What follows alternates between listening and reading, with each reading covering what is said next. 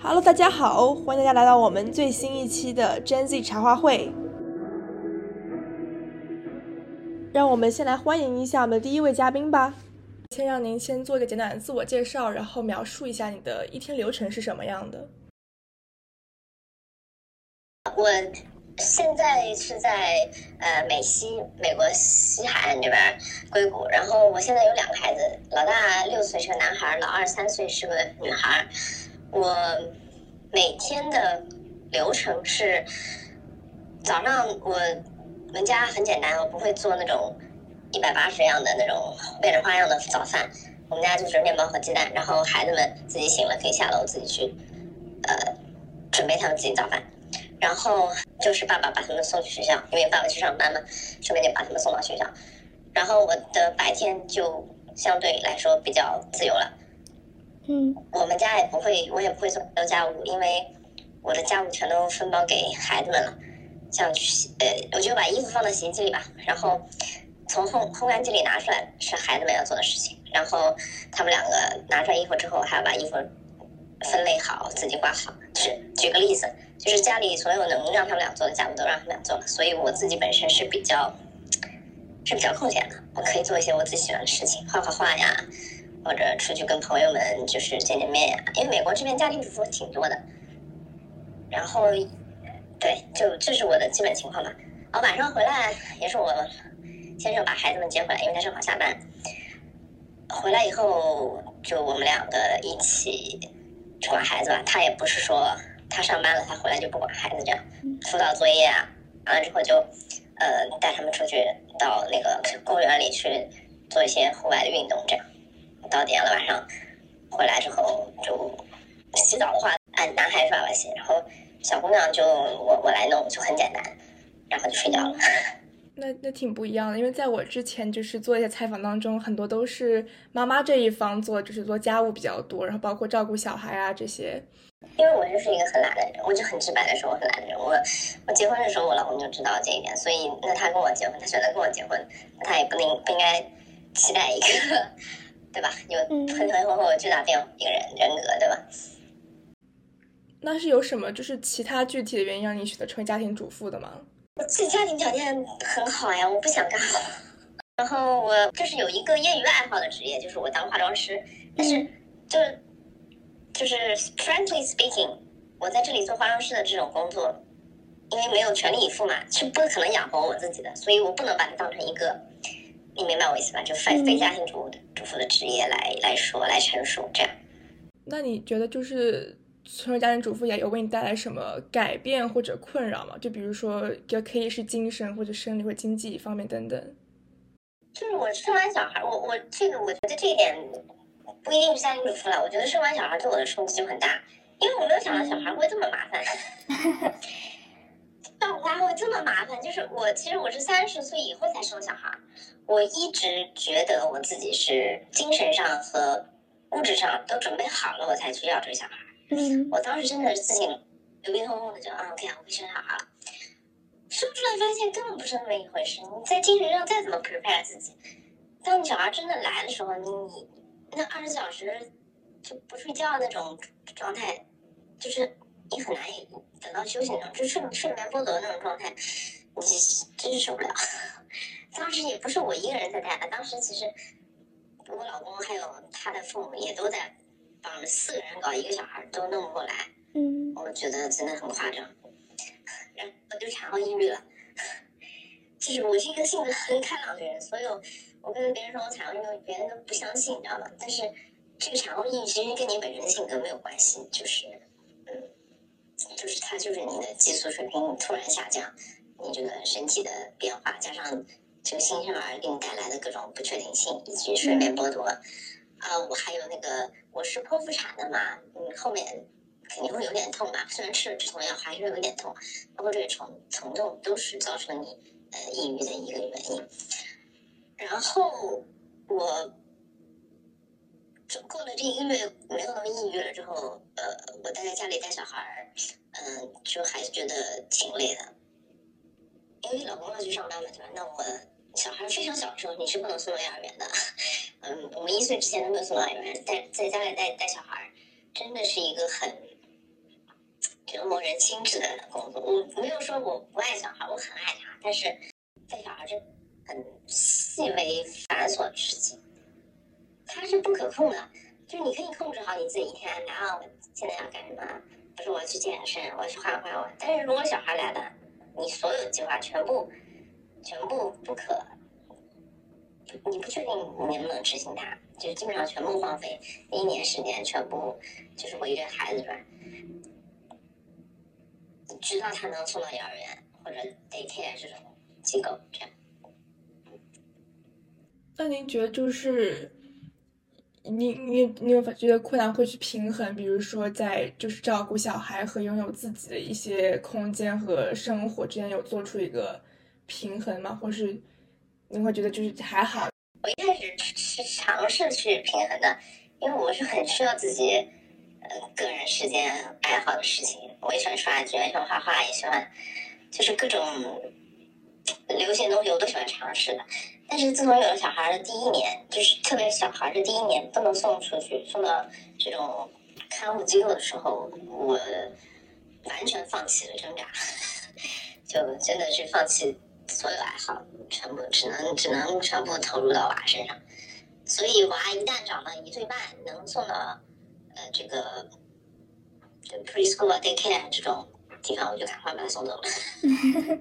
就是你一般把小孩送出送到这些照顾机构以后，作为一个作为一个快乐家庭主妇的自由就回来了。我真的觉得我我的人生又回来了，要不然真的完全被绑在小孩身上。所以有时候我看到国内就是很多全全就是全职妈妈就说舍不得送孩子到幼儿园啊，什么三岁才能送才送啊，我就觉得哇，真好苦。但是我能理解他们的担心嘛，对吧？也对有些机构的不信任。但是我一般都是建议啊，一岁半可以送了。对，感觉国内大环境还是对，就是大家会比较信任说自己带或让自己家人带，就是包括我看到有一些人就会分享的帖子嘛，比如说就是会婆婆那边施压，对。城市的话，呃，大机构送送你，你你送的时候，你回来每天对吧？检查一下你的孩子，嗯，看看他，包括看看他的状态，精神状态。呃，如果他能说话，你就跟他沟通一下。其实两岁左右孩子就能表达一些东西了。如果他没有什么不正常，没有什么不愿意去这个这个这些机构的这个抵抵触情绪的话，应该就没有问题。除了一开始两个礼拜的分离焦虑啊，那个是他肯定天天不愿意去。嗯，这个很正常。过了分离焦虑区，如果他还出现出这个底线抵触情绪，那也也许有问题。如果没有的话，那大概率没有什么问题。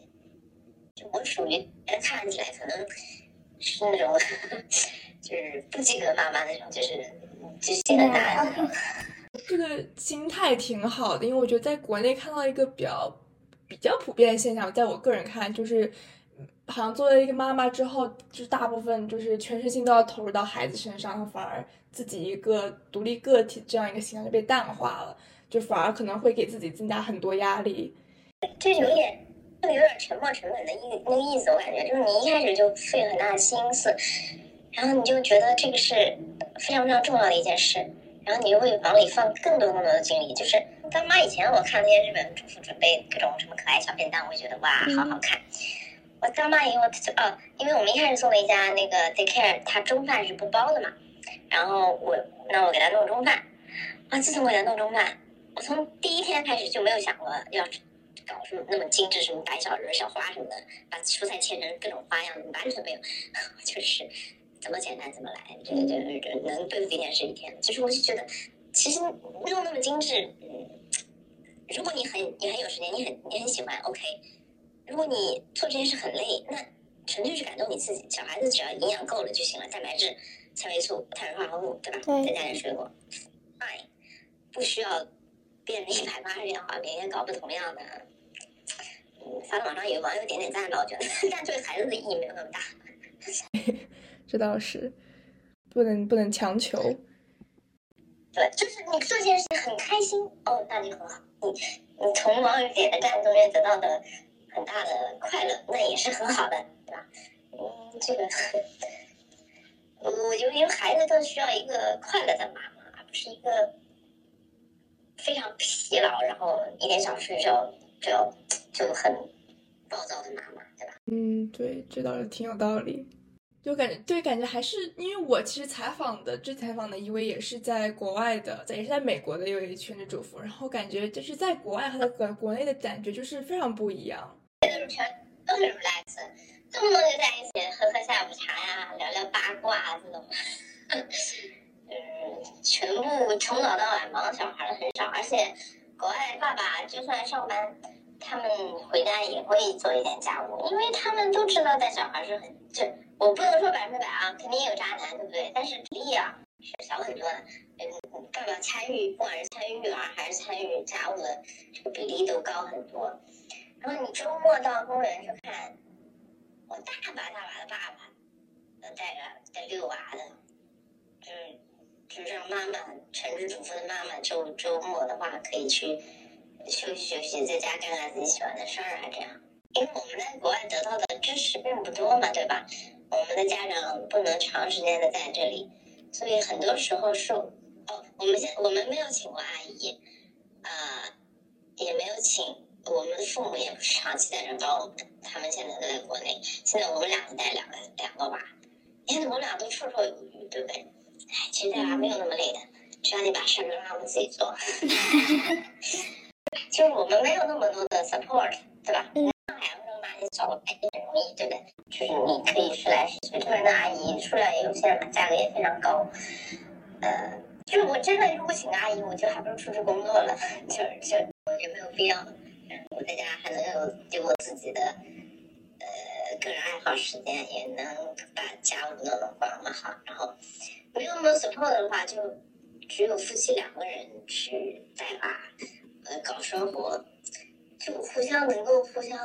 共情，互相理解，就爸爸也能理解到哦，这家务是不是那么，你就做点事儿，你就带个娃有什么累的？不会，爸爸不会有这种想法的。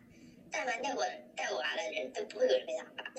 所以他们也不会给你施压，说你要做这样这样，就也没有。没有，他他们都是卸压力，你知道吗？因为很简单，如果我撂挑子不干了，他他怎么搞？工作带娃在这里，他一个人怎么搞？他肯定需要另外一半的 support。包括我我我我在这里，我也需要另外他的 support，对不对？就就是我觉得把两个人放在一个相对没有什么援助的地方，你这两个人会互相支持的更就就就更紧密一点。我想说的就是，这里对于为什么大家可以这么放松的去做全职主妇的一个原因是，首先我们的另外一半他的工作并没有九九六，嗯，他有时间，他有时间回归家庭，贡献家，就是就是参与家庭生活吧。你所有参与家庭生活的人，对家庭的情感会更浓一点，对吧？就是你们俩感情更好，包括跟孩子这个情感会更浓一点。啊，第二个就是对于这个。家庭主妇的这个支持力力度也挺大的，就是比如说加州这边，如果你们结婚十年了，然后离婚了，那么如果我老公收入比较比我高，我没有收入，那他是一定要付赡养费的，而且这赡养费不是说他给我，是他的工，只要他但凡他去工作，他的工资直接就公司给他发工资的时候，直接一部分两千美元、四千美元，直接就会划到我的账户上，就这钱根本就到不了他手上。所以，他这个法律保证是非常强力的。对。那国内我知道很多人离婚了，就养不起小孩，对不对？嗯，就那也也不会有什么，就是法律管到这个老公的工资直接划到老公老婆账，一部分工资变成赡养费是划到老婆账户上，好像没这个说法，好像我具体国内我不知道。就是所以，我觉得很多事情这个情况也不一样。另外一个就是啊，这边做家庭主妇比较 relaxing 一点，就是。嗯，这边的妈妈要返回职场的难度要比国内小很多，因为我呃老公之前在沃尔玛的电商部门工作，他在那工作了三年，第三年就开始推出了一个 Returning Mom Program，他这个 program 就专门招的就是家庭主妇回归职场的，然后先招你来做 intern，如果这个做的 OK，他就留下来，再变成全职的职员了，然后工资也不低，十几万美元一年，对吧？这个就是一个非常不错的 entry level 的这个硅谷的这个码农工作，然后包括就各大公司对在职的这个妈妈的福利也不错了，六个月的产假，然后爸爸都有三个月的陪产假，然后三个月的陪产假是不能折成钱的，就是如果你不想休，也不会发发成钱给你。大部分的爸爸都会把这个陪产假休了，在家就是帮忙一下，因为我说了这边有些人就虽然工资很高了，但是月嫂的 什么也很贵，有些或者保姆也很贵，他们就不不去雇佣保姆啊，月嫂就自己参与带娃，所以爸爸这三个月参与带娃的时间很重要，就他就得到了锻炼，他也知道带娃是一件很辛苦的事情，所以我觉得陪产假真的对于女性的意义很大，就父亲的陪产假。因为我一直觉得国内就是老是在说延长产假，延长产假。天，产假真不是在休假，产假是在 酷刑啊！在延长女性的产假，就是在让，对吧？女性脱离职场，然后在家，呃，这个带娃，这个精神再再崩溃六个月。然后就是我，因为我注意到，哎，我也比较闲嘛，我也注意到小红书上现在，呃，全职主妇和职场妈妈。对立挺严重的，肯定我看到的一定是比较极端的例子啦，可能生活中并没有那么严重。但是我的点是，你们两个群体不要互相，就是你们两个群体不应该互相攻击，应该是女性，不管是全职妈妈还是在职妈妈，都应该团结起来，向这个社会，向这个男权的社会去要权利，要求保障，对吧？你在职的妈妈也应该帮助全职的妈妈去。不管是在这个婚姻法上，对吧？呃，如果离婚的赡养方面帮他们发声，然后你全职妈妈也应该帮在职妈妈要求父亲的陪产假，对不对？对，就是你们互相要为对方去去发声，因为很多小很多二十几岁刚毕业的小姑娘就觉得啊，你全职主妇你就放弃自己了，什么你在给女性群体拖后腿啊，你你应该忍一忍，什么什么咬咬牙，什么什么。去去去，想就是去当一个职场妈妈，就不要放弃工作。但是这个话说起来很容易，这个社会非常复杂，真的你不知道哪一天，你就可能因为各种原因不得不做一个全职妈妈。这个时候，你要是没有人为你争取权利权益的话，你没有任何保障的话，那那你就是对吧？这个欲哭无泪了。你何不把这种？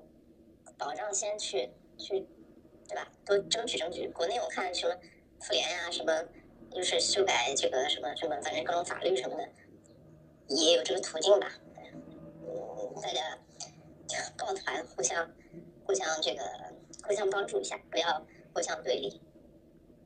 因为小孩子在一岁以内，他不能如果不能送到一些呃幼儿园机构的话，如果这个这如果这两个夫妻。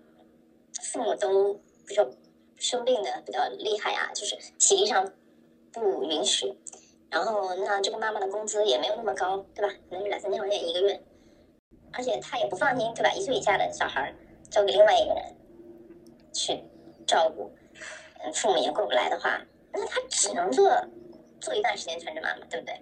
对，还是不要分裂。你这个时候嗯不应该再指责他了呀，对吧？就应该去。第一个申请就是向社会要求男性的陪产假，第二要求一些头部企业、大公司要有这种 return mom program，就是让这些在家全职主妇不得不全职主妇 gap 一两年的妈妈可以呃返回职场上容易一点。这你你这样做是对全职主妇好，但是某一天也可能会对吧？benefit 到你自己，是不是吧？谁也谁也说不准这个事情上，呃。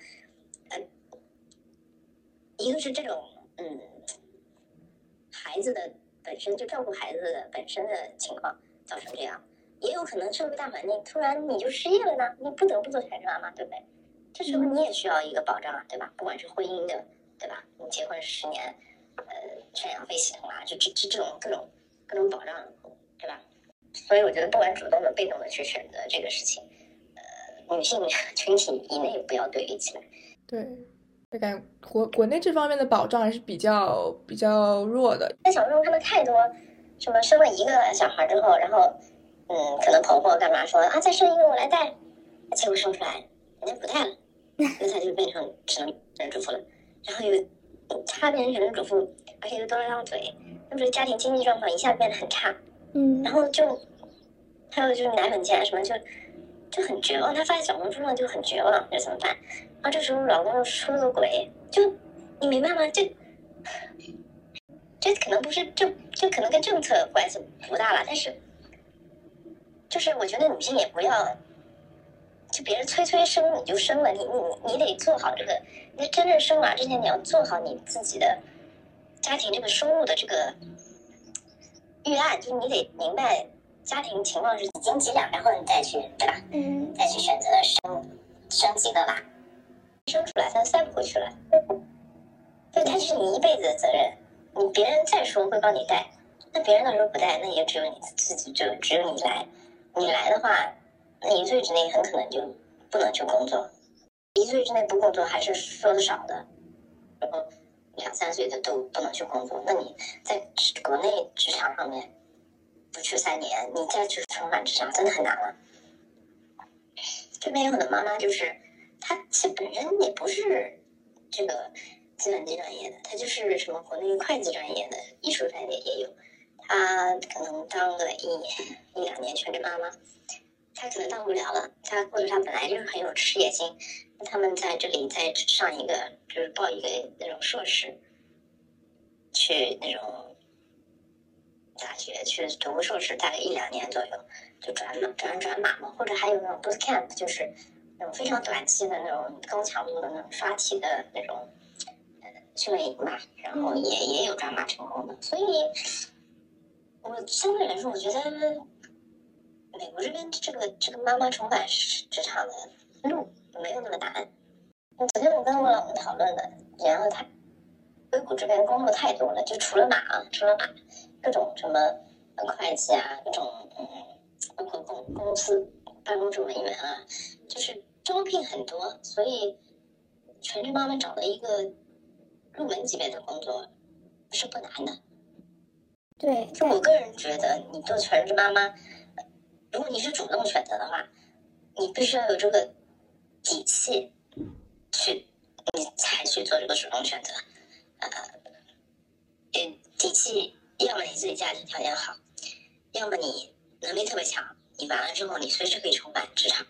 否则，嗯，我我个人也不建议主动选择这个家庭主妇这个事情。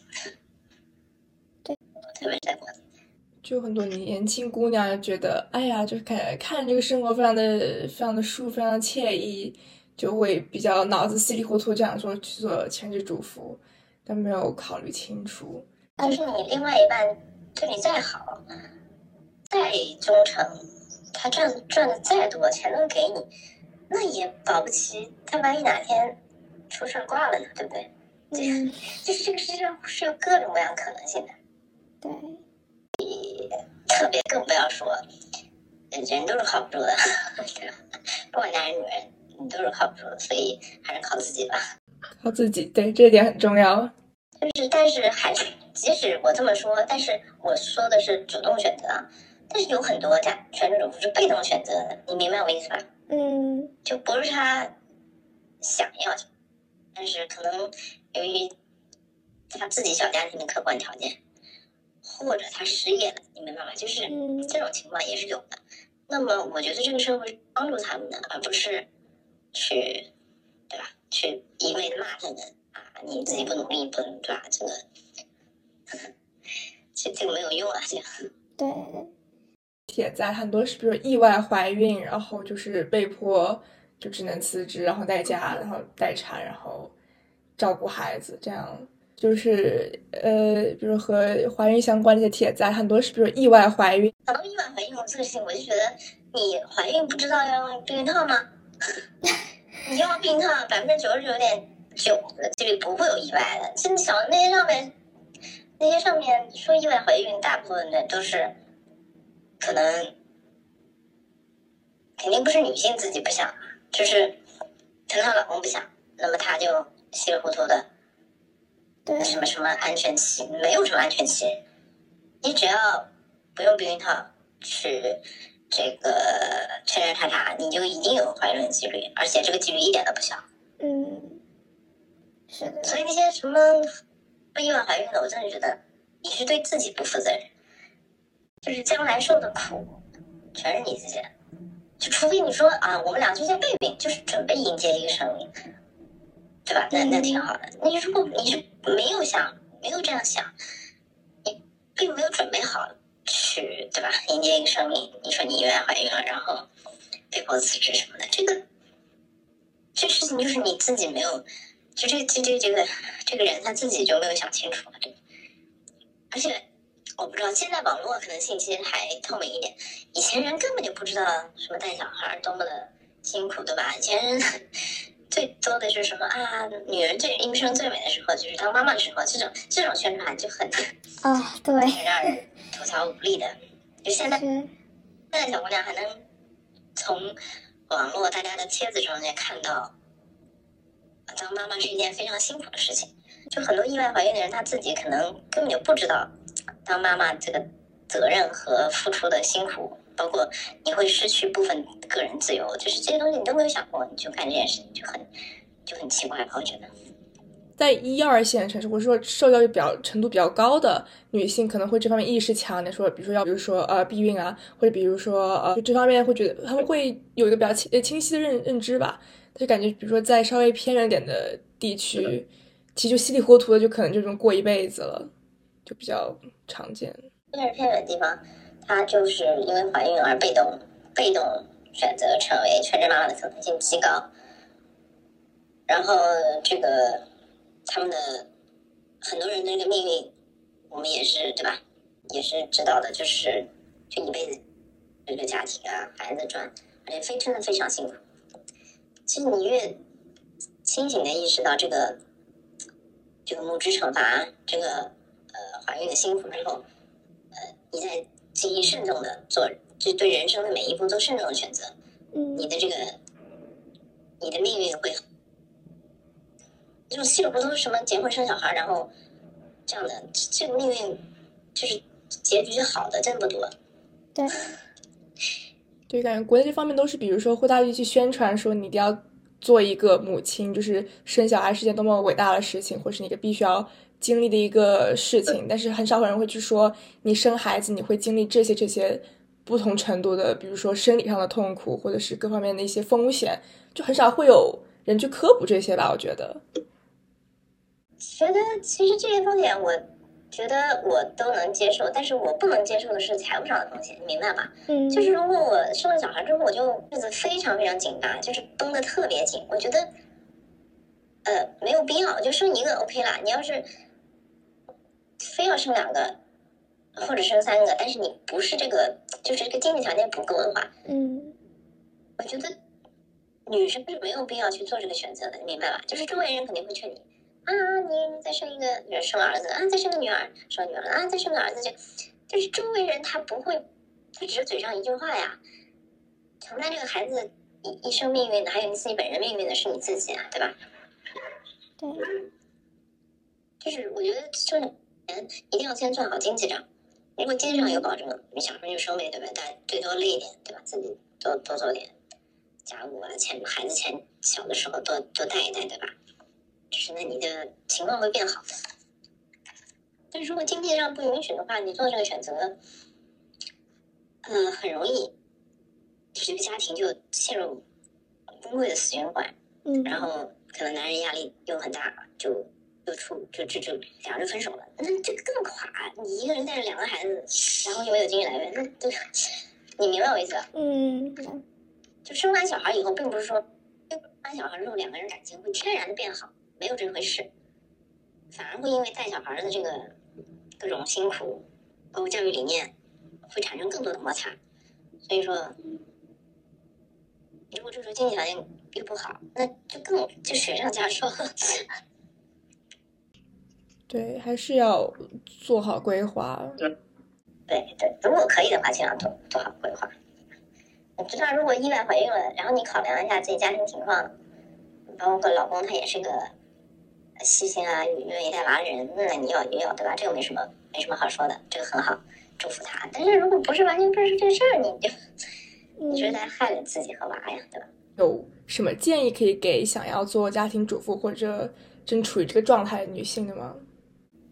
我有，就是让孩子们多做家务，从可以可以开始培养他们做家务，嗯对，因为我觉得就他们那时候真的学点什么知识一点用没有，首先也学不会，经济作用还没到，但是帮忙对吧，就是收收碗、递递东西啊，这个阶段他们能做到的，而且其实孩子在家务过程中也能学会很多东西。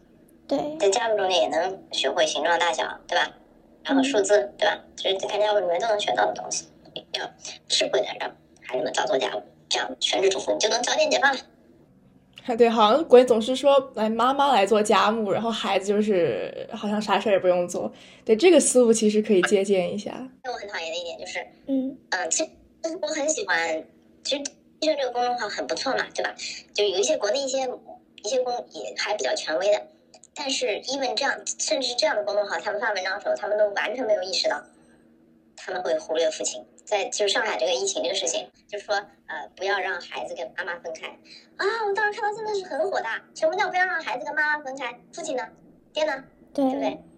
你这个标题不要这样说，应该不要让孩子和长期照顾者分开。这个长期照顾者嗯可以是妈妈，也可以是爸爸，嗯不要强调妈妈是一定是照顾孩子的，不要增强这个刻板印象。对，它已经是个很不错的公众号了，它的很混同意识已经很很先进了，但是嗯一旦讲到小孩的时候，都是啊啊啊那些不陪那些不陪妈妈睡的孩子，后来怎么样了？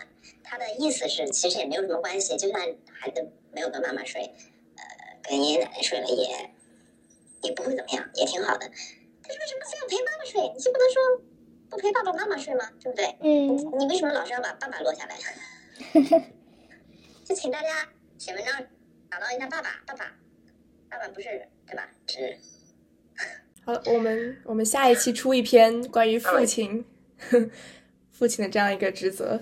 对他都爸爸在被整个社会都是，就是很多人都没有意识到自己忽略了爸爸的存在，你明白吗？那讲的什么东西都是啊、妈妈和孩子，妈妈和孩子。天哪，我真的好讨厌这种情况。国内不总开玩笑说是丧偶式教育吗？对，就是你你反而你应该鼓励，对吧？越是这样，你越应该鼓励孩，就是爸爸去和孩子参与孩子生活，而且其实父亲在孩子的这个成长过程中、教育中是很重要的，嗯就是他是虽呃不同的思想观念可能有些碰撞，对吧？对，如果这个爸爸还在这个家庭里面，那就应该让他发挥作用。就是当全职妈妈，就是你快乐一点吧，不要不要什么家务都做的，你明白吧？地板擦的多光亮，然后什么呃饭菜一定要烧的多么多么精致。就算你是全职妈妈，你不是你不去工作，也不代表说你要在这个家务上做到无可指摘，那么没有资格说你的家务做得好或者不好，对，对吧？嗯除非他，除非你们俩对调一下，就女生也去工作，回来之后他来检查你工作，你能做到什么样，那他做那样就可以了。对，我之前就是有看到一些评论嘛，就是一些男性网友的评论，就是针对一些全职主妇会觉得说啊，我们给你钱，就是给你吃给你喝的，然后你连这点家务活都做不好，这类就就是这种很刻板或者说这这这些想法，就是让人其实挺无语的，就是在国内的很多家庭主妇所面临的这样的一个一个大环境吧。对，就为什么呢？就因为他们这些男的不没有怎么做过家务，他不知道家务是一个多么繁琐又没有成就感的工作。你每天都把这个桌子擦一遍，你一年十年下来，你也没有做过什么大的，你你内心没有什么成就感呀，对不对？嗯你不会从擦桌子、洗衣服这件事情上得到什么巨大的成就感。但你是工作不一样，你可能做了一个大的项目啊什么，会有很多人来赞扬你，或者你事业上取得成功，对吧？他们就没有去非常系统性的做过家务、带过娃，所以他们才能说出来啊，我给你钱，原来这点家务做不好。其实做家务是很繁琐的一个事情，而且还没有成就感。对个人来说的意义不大吧，除非你特别特别爱孩子、爱持家。但是我相信这种人的比例是绝对少数吧。这有这么多娱乐方式，我觉得全心扑在家庭上的人绝对少数吧。对，就是我觉得要尊重各种人的各种天性吧，对吧？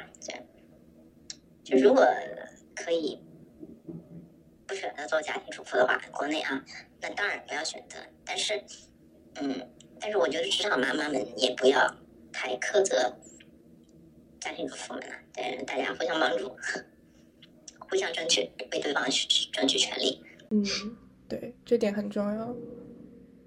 就还是极个别人比较极端嘛，就是会觉得你们职业女性歧视我们啊这样子，但其实没有，大家还是要团结友爱，然后将利益最大化。哦，讲到这个，我想说一下张惠梅叫那个张惠梅，不是我很喜欢张惠梅啊，我嗯是她非常嗯崇崇拜，而且什么的，而且嗯，我也会给她捐款这样，因为我觉得她真的是实实在在的为女性做事情。然后他说过什么呃什么，就意思是不要当全职主妇啊，什么全职主妇不要给我捐捐款什么，呃，我不把他认为是对全职主妇的一种冒犯。嗯，因为我认同他的说法，因为对于基层女性来说，如果你有的选择，你当然是不要做全职全职主妇，而你被动选择，就是你不得已做了全职主妇，全全职妈妈一两年之后，你也应该尽量返回职场。我说的是基层女性啊，嗯因为你真的是没有，你你没有抗风险能力，所以我不认为他那种话是对全职妈妈的一种冒犯，因为我看当时很多这个相对来说比较养尊处优的全职妈妈跳出来反对他，就说了很多他，呃，意思是可能对全职主妇理解有误啊什么的。但是张惠梅教授说的这个话，他不是对经济条件好的全职主妇说，他是他他说话的对象是他的学生那种，完全没有必要出来跳脚说他呃歧视家庭主妇啊什么的。对的，当时好像是他的一个学生已经毕业了，然后他他后来成为了家庭主妇，然后给他捐款，他拒绝了。所以我就说，那个学生他其实就是被动选择的，他肯定不是主动选择去成为家庭主妇，一定是他没得帮，没得帮手，也没有这个额外的经济能力再去请请人照顾，或者请人照顾来照顾一岁以内小孩，他去上班，这个很多妈妈也做不到这一点，就是很可以理解。然后他后来很快，他不又去基层找了个工作嘛，这个女孩，对吧？她也听他那个校长的话了。就我觉得现在网上有一些对立啊，嗯就比如说张桂梅校长说的话，他不是对某一个阶层人说的，对吧？他不是对这个丰衣足食、经济条件非常好的那个阶层家庭主妇说的。三炮就他们就被刺激到了，就就就说家庭主妇也没有很受委托钱啊，每天也什么关注时事啊，也打扮的精致、光鲜亮丽啊。他但是这他这个校长他话不是对这样的家庭主妇说的，对吧？主动选择当家庭主妇，一定是你有退路的，一定不是你你对吧？你穷二白，然后啥也啥也没有，然后你主动选择做家庭主妇，这种的我觉得是极少数。我我唯一不建议的是，是老公家庭条件好，老公收入非常高，然后嗯选择做家，这个我不建议，因为这个不是你的，你明白我意思吧？嗯离婚的话，分分分分钟你啥也没有啊，对不对？对，就是一定要是你你自身的内化的一些条件或者能力，是你真正做家庭主妇，主动选择做家庭主妇的一些这个这个这个资本吧。对，还是要有自己的底气，很重要。好了，那就就说到这儿吧，好，拜拜。好，谢谢，拜拜。